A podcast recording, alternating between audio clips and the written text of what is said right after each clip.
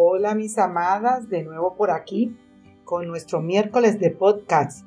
Este artículo originalmente lo escribí Corazón Descontento para el Ministerio Soldados de Jesucristo. También puede encontrarlo en mi página liliana.yambes.org. Bueno, es un tema bastante, cuando no hemos tenido un corazón descontento, siempre ha llegado esa, esa hora, ¿no? Pero vamos a estar caminando en lo que el Señor nos dice en su palabra.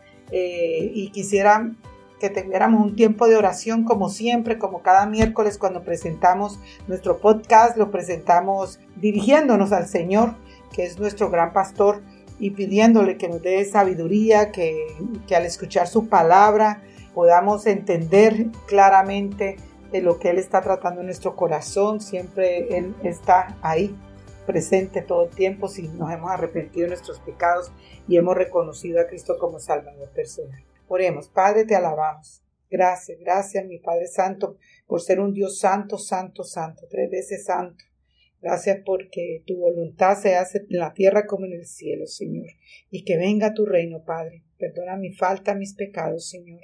Y en este tiempo, perdóname por los tiempos en que he tenido un corazón descontento.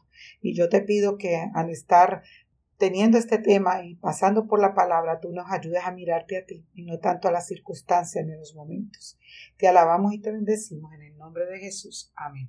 Corazón descontento.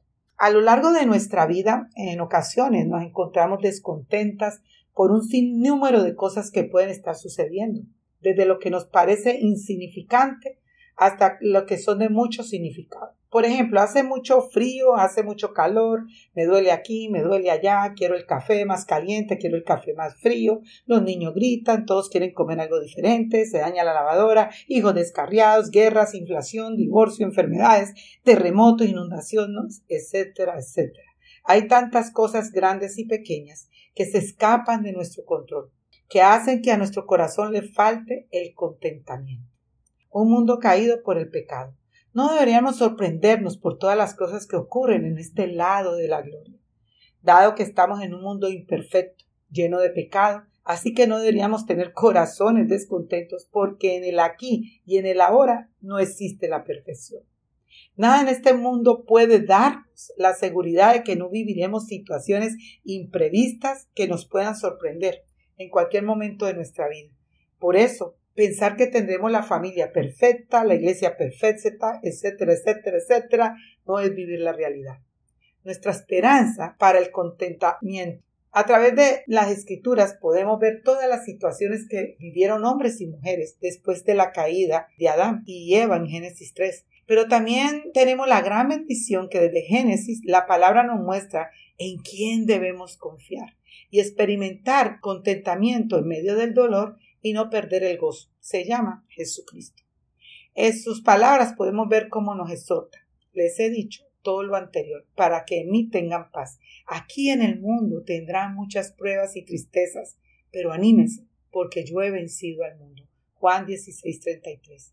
No podemos fijar nuestra mirada en el aquí y en el ahora. Nuestra mirada debe estar fija en lo eterno y donde pasaremos la eternidad.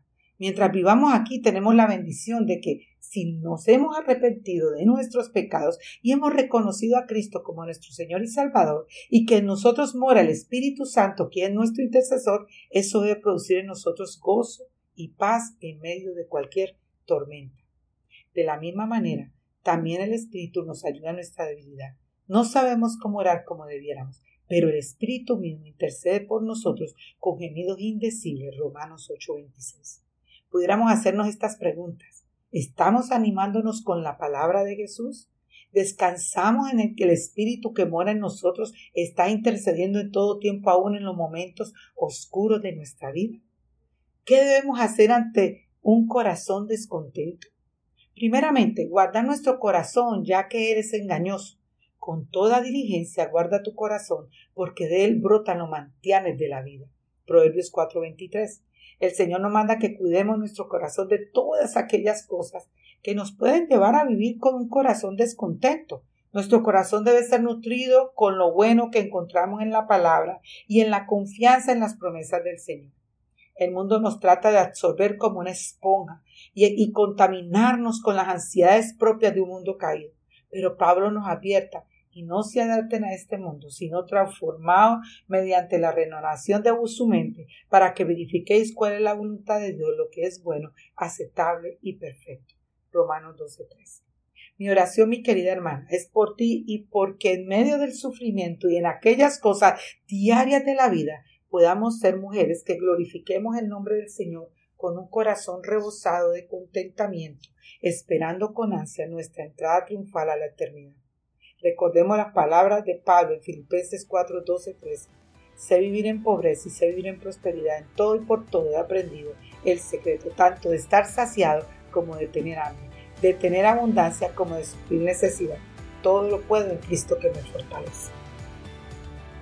Bueno, mis amadas amigas, hermanas, espero que haya sido de gran bendición este artículo, un corazón descontento y cómo el Señor nos lleva en su palabra a que podamos vivir aún en medio de las aflicciones con un corazón agradecido y al Señor y con gozo. Que Dios les bendiga.